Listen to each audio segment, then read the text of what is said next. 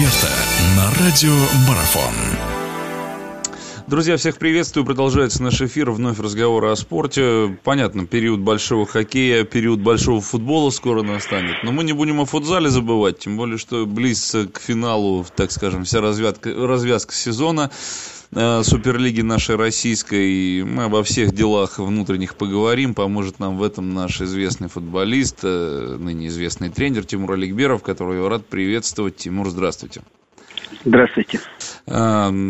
Не все у нас до конца ясно. Есть у нас один финалист, «Газпром Югра». Вот давайте начинать небольшой анализ. С этим матчем проведем. Новой генерации не хватило на то, чтобы навязать должной борьбы югорчанам. Ну, наверное, все здесь закономерно. Генерация уже сделала большую сенсацию. И, наверное, этого, в принципе, достаточно. Как вы проанализируете игры между новой генерацией и «Газпромом» Югро? Все ли здесь очевидно, все ли здесь закономерно? Может быть, я как-то так поспешил с выводами? Интересно ваше мнение. Да нет, я думаю, то, что как раз вы и сказали, что э, достаточно. Наверное, вот такая мысль в любом случае присутствовала у игроков генерации.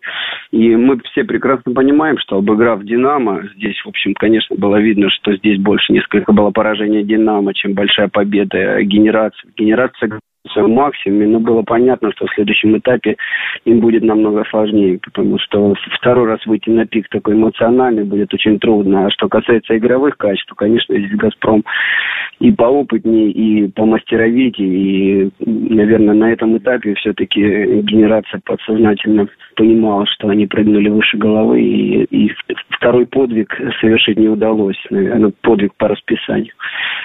Ну, а в любом случае, так скажем, можно ли занести это в актив? Понятно, что можно генерации занести в актив этот сезон, понятно, что можно занести в актив, и сейчас-то что уже об этом говорить, это уже история, она есть, э, Динамо бита.